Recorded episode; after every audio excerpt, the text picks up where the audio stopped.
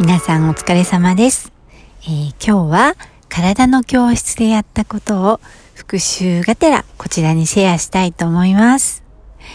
えー普段ね、体を動かしていると、どうしても、あの、おへその下にね、力を入れるの忘れちゃうんですよね。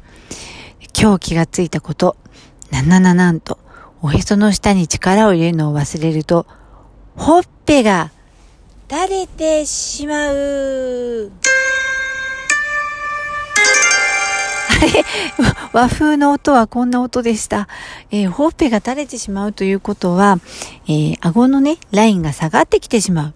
振り向きざまにシワ三本みたいなことになっちゃうんですね。で、おへその下にぐっと力を入れてみたとき、あれです。ベルサイユ宮殿にはトイレがないの私はマリー・アントワネットトイレなんか行きませんことよ。の時のようにトイレ我慢の筋肉をオンにしている時。そして肩の力を抜いている時は、この顎の下にできる3本ライン。ねえ、ママ、あの時にできる3本ライン。これがね、できないんです。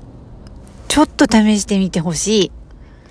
鏡を見ながら、あって横を向いて、トイレ我慢の筋肉をオンにした時に、顎の下のラインが少しね、キュッと引き上がってると思うんです。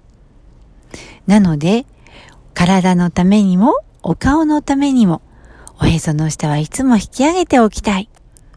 今日クラスの時に、あの来てくださった方が、こうお腹の中のこう内臓をぐぐっと締め上げる感じよねっておっしゃってたんですが、まさにそれ。そう、これを言ってくれたのは、聞いてくださってる、Hey you! あなたですそう、おへその下のこう内臓をね、全部こう引き上げておくような感じ。そして、くれぐれも肩の力を抜くのを忘れない感じ。そして、普段のいろんな動きをその状態でできるかどうかを試してみてください。